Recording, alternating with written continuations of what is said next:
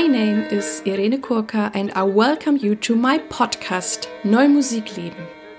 This is a German podcast, but once in a while, or even now more often, I have English episodes for you. And yeah, a little bit about myself.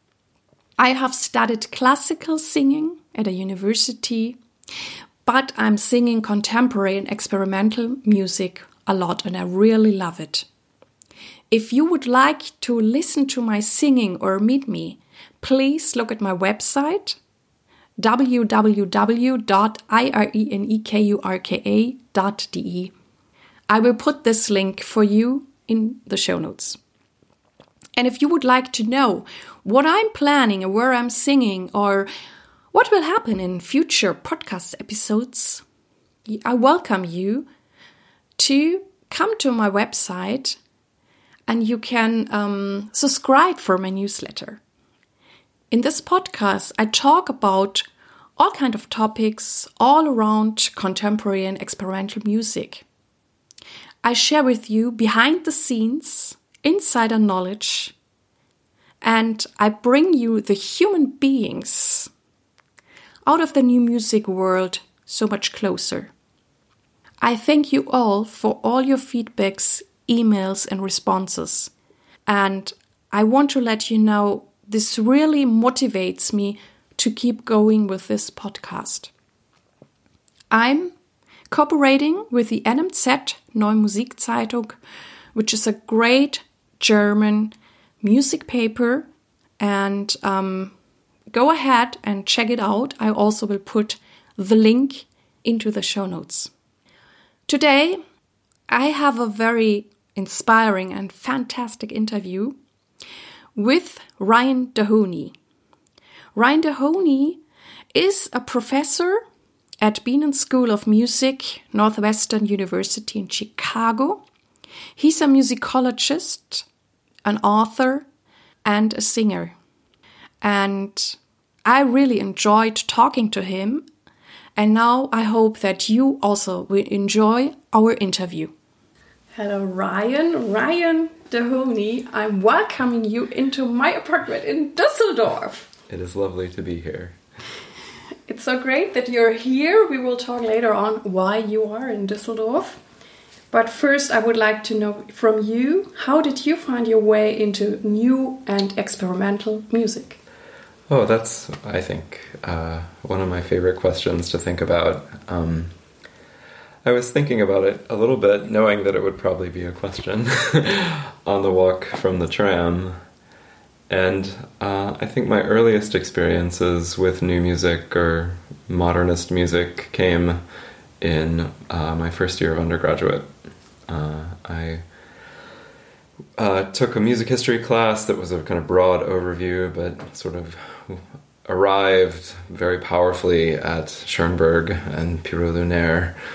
And I remember hearing Pierrot Lunaire for the first time as an 18 year old and wondering what the heck that was.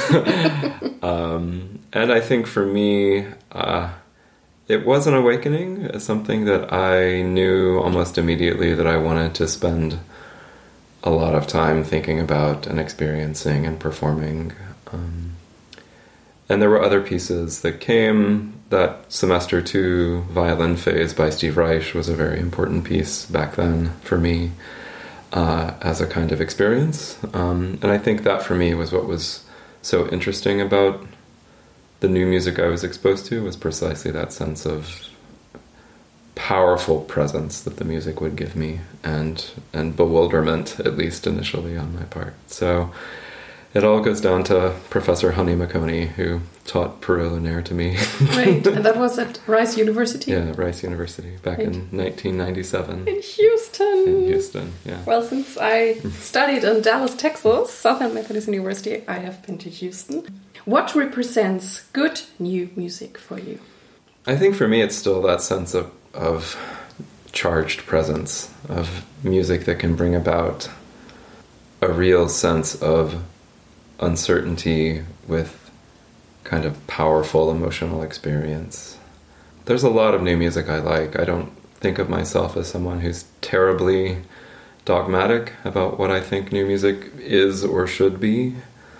But for me, I think it has to have some quality of intensity and especially a kind of social intensity to it that really does the work of bringing people together through a very kind of charged experience of music making and listening to. So I have my favorites obviously, but I think I think I just want I want no music new music to take me into a kind of mental space that I might uh, mental and emotional space that I can't get to on my own. Great. And if it does that, then it's good new music. you're a singer and you're a musicologist. So I would like to know from you what are the qualities you most appreciate in performers and composers you work with? Oh, that's a nice question.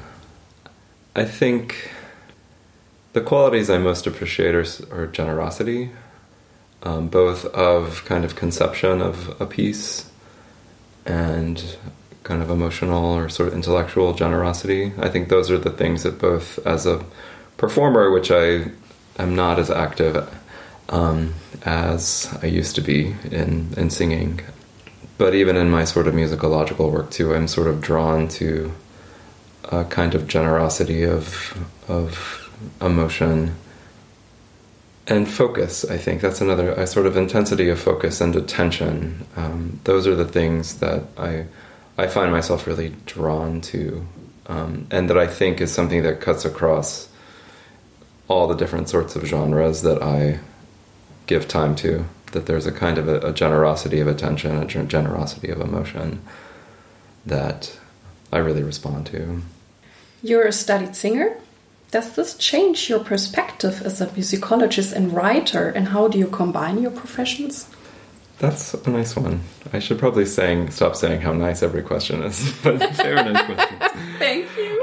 Um, for me, I think early on, I mean, as a singer, it was difficult because I wasn't actually getting to do the kind of music I wanted to be doing early on. I was trained as a conser- uh, uh, in a conservatory setting as an operatic baritone and I knew upon arrival almost immediately that I had no desire to be an opera singer. uh, despite the amazing teaching that was happening at Rice, I knew that it was not for me. And after my experiences early on with new music, I knew very, very quickly that that's what I wanted to be doing as a singer. And so I was able to work here and there with composers uh, that were colleagues of mine I was able to work with some newer music that I was kind of able to encourage people to work on. So I got to do some work by Arvo Pärt that I was really fond of my senior year, and I got to be a soloist in his St. John Passion, which was really terrific. I think the larger thing that that that being a singer at least or being a sort of practice musician the way that it sort of gets into my work is that i'm really concerned with performance um, I'm concerned with performance events as historical events. And I know the kind of force of performance and its power to be meaningful and to be emotional and to affect a sort of profound change in people as they're listening and thinking. So I think that in many ways is what has kind of carried over this real sense that I want to be thinking about performance as something that has left traces in time that I can go back and like dig through archives and try to find traces of these performances and thoughts and and intentions and effects. So for me, I think it's it's kept that focus, or singing or being a singer has kept that focus on the reality of performance as something that I have a hard time abstracting from from people and and specific times and places that I that I care very much about trying to think about all of those things together. Yeah, you're here in Düsseldorf visiting the Klangraum, which is a, yeah an event a week or more weeks that Antoine Beuger makes possible, where musicians from all over the world come and they present, rehearse pieces. They are together. They spend time with each other. They have great talks. They mentor each other and um, yeah, this is already the third time you're here in Düsseldorf, being part of this event, also participating actually. You also have given twice a, a talk or a talk that then led to a discussion, which was always very, very nice. This is why I'm very lucky that I can interview you in person, live, in my living room. And so, how did this happen? I mean, why are you here? How did you get to Wandelweiser, and what is your experience here? Oh goodness, this is a, a really fun story, uh, or at least one I enjoy thinking about and telling. Um, I, for a long time, uh, have been kind of split in terms of my thinking about music making or and musicological writing. For a long time in graduate school, I found myself drawn intellectually and emotionally to my colleagues in ethnomusicology, sort of the anthropology of music, and took classes in ethnomusicology, even though I was being trained as as a historian mostly. And I knew sort of always that I sort of wanted to change my way of working. And I think after finishing at least the majority of my work on Morton Feldman, which has been occupying me for 13 years now, a very long time.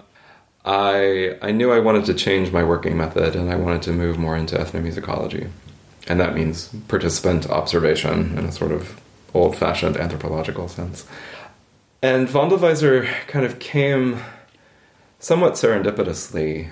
I had a friend, my friend Eric Wubbels, this terrific composer, uh, was visiting Chicago and playing some concerts and staying with me and sort of mentioned, oh, I think you would really like Wandelweiser.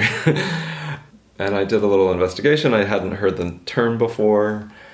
And I did a little Googling, as one does these days, and found that, um, you know, I saw the roster of composers, I saw people who had been previously affiliated with it, and re- realized that, oh, my friend Kunsu Shim used to be part of Wandelweiser. And so Kunsu and I had gotten to know each other several years prior when he and his partner Gerhard Stäbler had come to New York City and stayed with me and my partner uh, for a day and had a really nice brunch and we walked around Brooklyn. And so uh, it was a good time to get to know Kunsu and Gerhard and to start getting to know their music. And I love their music very much and, and was very drawn to Kunsu's music and wanted to start learning it as a singer and has have been working on his music off and on mm-hmm. since then so it was a nice little connection to my personal history that I had known Kunsu, and that though he's no longer affiliated with them, his there's still a shared kind of aesthetic style that I think opened me up to Antoine's music, Jürg Frey's music, Stefan Thut's music, Eva Maria Houben's music. So it was a very uh, there was a lot of sympathetic resonance that brought me to Wandelweiser and a lot of the aspects that I've mentioned before, these kind of sense of emotional generosity and and intensity of attention, those are things that I found almost immediately with Wandelweiser, and I knew I wanted to start thinking with them, uh, not so much about them. I, I've I came away from my first Klangraum in 2017, uncertain if I wanted to write about Wandelweiser or simply be a part of them. and um, and right now, I'm sort of in the mindset that I will probably, probably, hopefully, be both, do both. I think you can do both. Yes, I've already apparent. I'm already apparently bringing people into Wandelweiser through my through my talks about them. so, so, and Antoine even said the other day that I am basically part of the furniture now at Klangraum. So, so that's how I got to it. Okay, and how yeah. was your experience then there? I think the first week was really. I mean, I, I have written. i I'm working on an article that sort of articulates my sort of, shall we say, initiation into Wandelweiser. You mean the first week now uh, in 2017? In 2017, yeah, yeah. yeah. Uh, the first week was very, uh, I think, interesting. I mean, people were so warm. Again, there's just there seems to be a kind of quality of person that is attracted to the music and attracted to the community that I was immediately made to feel welcome and to feel a part of it. And that's, I mean, a lot of that credit goes to Antoine for how he structures things and how he structures very carefully the sorts of people that come together and the kind of work that's getting put on. Um, And it does have a lot to do with the kind of music that is happening. I think a piece that week that was kind of, I mean, foundational for how I came to understand the group was a piece by Stefan Thut mm-hmm. that, called Along that um, was participatory that I gradually started participating in over the week, and it really forged through this musical performance many of the relationships. I mean, it, it got us into a baseline of communication and affection through listening that then spilled over into now me, you know, considering Stefan one of my favorite humans. you know? Yeah, and you're That's here the third time. yeah, I can't stay away. So, what fascinates you about Wandelweiser, and why is it important to also write about them? I think the sense of fascination. It was actually something that last night, what Marianne Schuppe, Stefan, and I were talking about the kind of quality of presence that the performances make possible. So there is as much as it is about music, capital M, music, which I realize in German doesn't really make any sense, but because it's always capitalized. Right. But um, in English, it matters. I think what what was so interesting to Marianne and me that I sort of reiterated was this sense that again, there's this kind of quality of action, quality of performance, quality of person that is being drawn to this community that again that's partially Antoine, that's partially whomever else kind of finds Wandelweiser on the internet or you know studies with Michael Pisaro at CalArts or you know there's these ways in which pedagogy is central to it, teaching and mentorship. And something that might begin as like a Google search for you know quiet music then might lead to a trip to Neufelden for composers meet composers that Antoine has sort of organized, or it might end up with, you know, a musicologist just like crashing the Klangraum and being like, "Hey, mind if I hang out?" So I think that that that kind of quality of attachment and even friendship. I mean, for me, why it's important to write about it uh, is because for me, it's. I mean, all of my work is really kind of working out problems in my biography. so all my work to some degree is autobiographical. And for me right now, as I sort of get into middle age, I think I'm thinking a lot about friendship. I'm thinking a lot about sort of those kinds of relationships that will sustain me into old age because I don't have a lot of family that's close to me. I don't have children, you know. So I'm really thinking about how people can forge friendships and lasting friendships and what seems to be happening here at Klangraum and, and with the sort of as I started referring to it yesterday to Johnny Chang, the expanded Wandelweiser universe, which is sort of this idea of all these kinds of, you know, tenuous or extended connections and friendships that, that seem to be what Wandelweiser is now. I'm these questions about friendship. Uh, it allows me to think about writing about Wandelweiser. At least allows me to think about these questions of musicianship and friendship and what they have to do with each other. And I haven't ever found a community like Wandelweiser where those two things are so intertwined.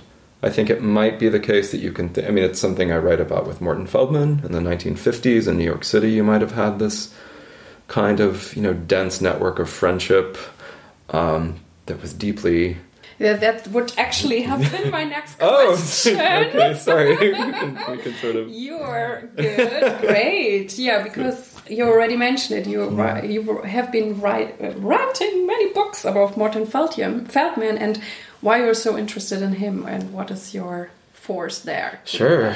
I mean, I think for me, I mean, many of the kinds of questions. I mean, I realize I realize that as a musicologist, I have a certain set of interests and questions that I am basically working out through different historical scenarios.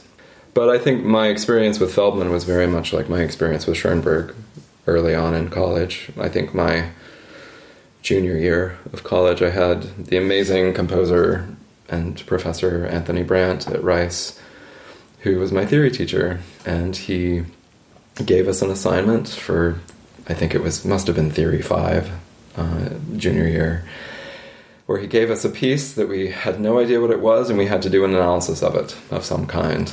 And I just remember hearing that piece and having never heard anything like it.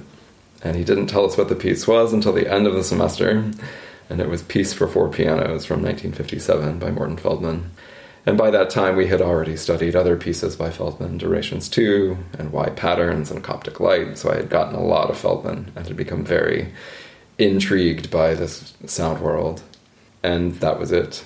I knew also that uh, he was connected to the abstract expressionist painters, and I going to college in Houston, I spent an enormous amount of time at the Rothko Chapel, which mm. uh, is there, and I knew that Feldman had written a piece for it. I actually, you're writing a book about it. I have. Fi- it is. Or it's finished? it is finished. Oh. It is out on October fourteenth. Cool. So yeah, so I wrote a book about kind of coming back to this idea of friendship. I wrote about the relationship between Feldman, Mark Rothko, and their patrons, uh, Jean and Dominique de uh, two very important French Catholic patrons who settled in Houston and tried to remake it in their modernist image and used Rothko and Feldman to help them out with that project. So for me that that that sort of question about friendship started with Feldman, started seeing, trying to find a way to talk about the relationships between artists across medium or media and to see that those that these kinds of connections are really grounded in something very basic and very emotional this these friendship ties. And the book is tries to tries to figure that out. Though though the relationships are more complicated. They're complicated by money so that becomes a very okay. interesting thing to talk about. And complicated by religion which becomes another very interesting thing to have to deal with. So so for me that was sort of what i I had always been somewhat of an interdisciplinary thinker and Feldman speaks so much of music, or so much, he speaks about his music very much in terms of painting all the time. So it was a natural way to kind of think about these relationships between music and painting, but to think about them very intensely and specifically in terms of intimate relationships between artists. Now I have a few more personal questions okay. for you. Yeah, sure. what is your approach to time management, and do you have any advice for the rest of us? Oh, time management. Okay, this is something that I deal with my students, uh, or have to have to deal with with my students quite a bit. My PhD students, especially. Um, it's one of the most difficult things. I mean, I'm a full time professor. So I teach musicology. My uh, time management comes in whenever you know, I'm teaching a full load of classes during the course of the year and I want to get writing done.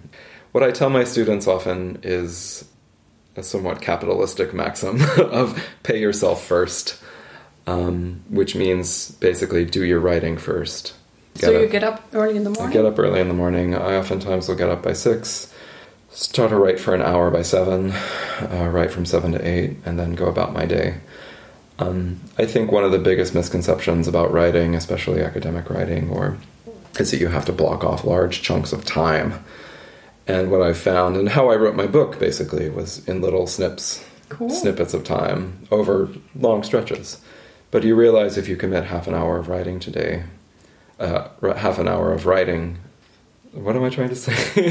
if you commit to writing half an hour a day, by the end of the week, you will have had seven or eight pages already done. Cool. By the end of a month, that's a whole article, you know. So there, you've drafted a whole article by the end of the month if you keep that so going. So do you have a sabbatical sometimes? Or? I was lucky that my third year I got an external fellowship that allowed me to have a total sabbatical, and I've had certain quarters off from teaching.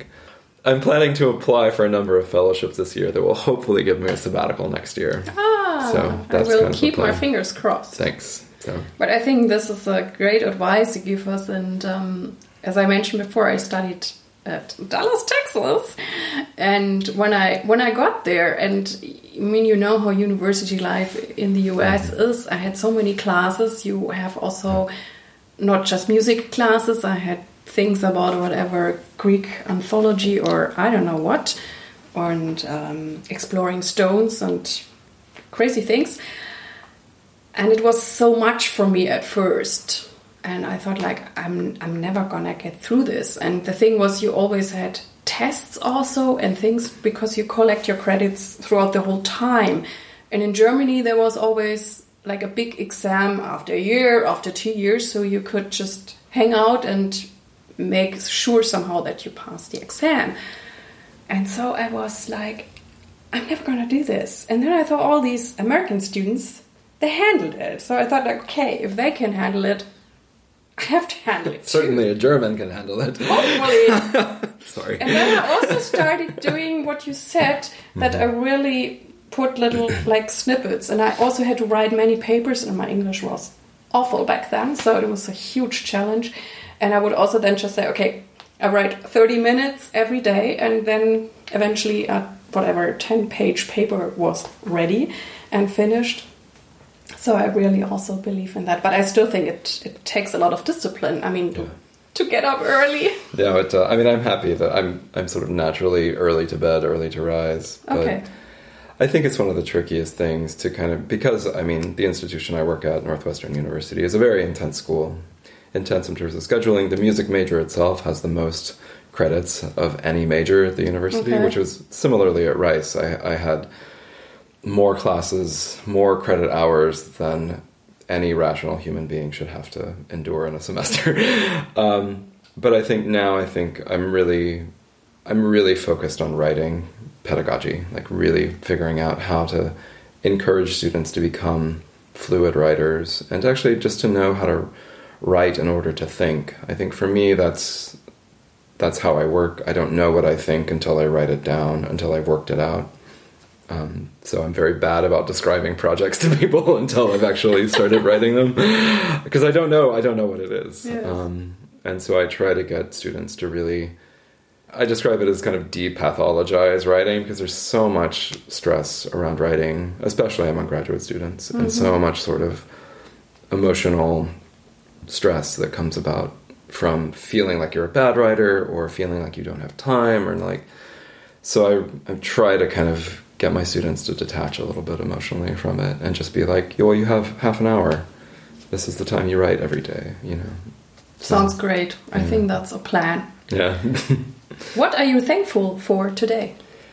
oh i think i'm thankful for you oh, i'm thank you. thankful i'm thankful for my friends in dusseldorf i'm thankful that i get to spend so much time here i was sort of talking about I mean, one of the interesting things, this is probably too personal, but one of the things I, I feel a lot about being a professor is that the job is very intense and very stressful uh, and consumes, I think, a lot of emotional energy and intellectual energy, such that I don't really feel like I have a sense of self outside of being a professor, but actually just when i come to dusseldorf it's one of the few times where i feel like i'm just ryan.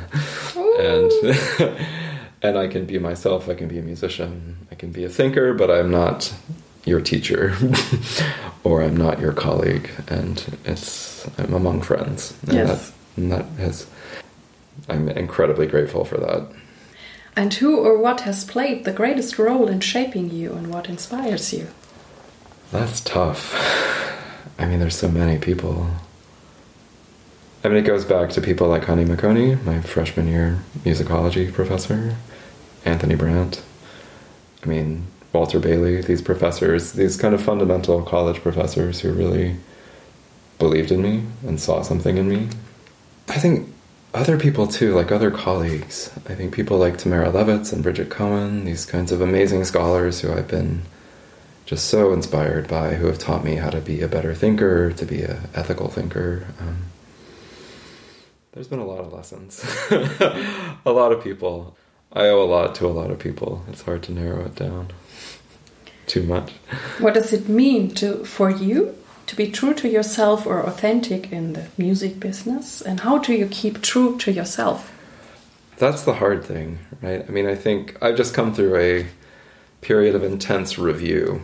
In the States, I'm, we have a process for professors that you are hired as an assistant professor, and you have to go through a long process of review and uh, sort of publication and teaching evaluation that lead to a what's called tenure review. And so at the beginning of your my sixth year, I had to submit a dossier which had everything in it.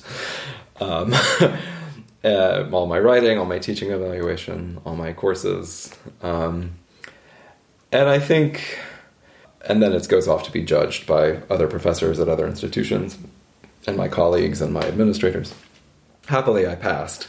happily I've been happily I've been promoted to associate professor, which I will start uh, officially next month in September. Uh, and I think part of that is there's a real risk of the sense that you have that I that you have to conform to other people's expectation of what is a good work, b good teaching, c good ideas, and I think for me, I tried to tried to do well in all those all those aspects, and I think for me it was really you know, fulfill, jumping through all the hoops, you know, finishing the book, publishing the articles, getting good teaching evaluations.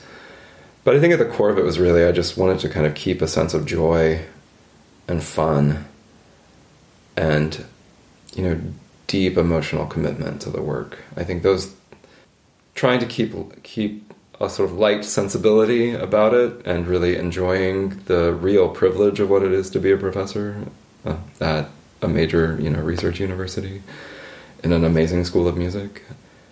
It's those kinds of things that I I wanted to identify what I cared about, and I want to keep focusing on that. And I think I've been able to do that. So these questions of, of friendship, of community, of intense musicality and intense musical experience, I've just kind of tried to make everything relate to that somehow. So that for me is sort of sort of the goal. Also, just being nice, like being a kind person. I think as long as I'm a kind person, I'm like I'm happy about that. that for me is being true to true to myself is being kind as much as I can be. And what does success mean for you? Getting tenure at a major research university, I think. Publishing a book. publishing a book. Uh, no, I mean, obviously, I mean, obviously, doing things that are fulfilling emotionally, intellectually. I think that's the deeper level of of, of success. They're the sort of, you know, epiphenomenon of success, which is like financial security and like job security and and having a stable position. Like those are all fantastic. Having books, you know, that are published by good presses and all these kinds of things that I've been really fortunate to have. So it's both. It's both the sort of those things that the world values as success, as success, and those things, the more kind of intimate things that I value as success. You know, seeing a student flourish seeing a student get a job. Like I've been lucky to see my student Kirsten Carithers, who's an amazing musicologist. I want to put in a plug for her. Uh, she is starting as an assistant professor at the University of Louisville this Super. fall, and is doing amazing work on experimental music. Great. Um, so seeing my students flourish, I think that for me is probably the best marker of me doing some measure of good in the world. And what drives you forward? Do you have a vision? uh, right now, I'm trying not to have any vision. I'm I'm really tired, so I've been trying not to have any ideas on this trip to Dusseldorf. Um, I'm just trying to enjoy the moment. I think the vision is just to stay kind and stay curious. I don't. Beyond that, I'm I'm fairly open to where things lead. But. We're actually at the last question. Which tip would you like to give young artists? Make good friends and and be nice to them. Ryan? I think that's fairly yeah, that's I'll be succinct. Ryan, I thank you very much that this happened here in Düsseldorf. Yeah, it's a pleasure to be here. And I hope to see you around soon again. And no well, doubt. thank you so much. My pleasure. Thanks for having me. This was the interview with Ryan Dohoney. I really hope that it inspired you. And I welcome you to write me your ideas, your suggestions, your feedback. Thank you very much that you tuned in with me today. I hope that you liked it and it inspired you. And it would make me very, very happy if you could take some time to give me and this podcast a good evaluation on iTunes and please recommend this podcast to all your friends. Thank you very much. I wish you all the best.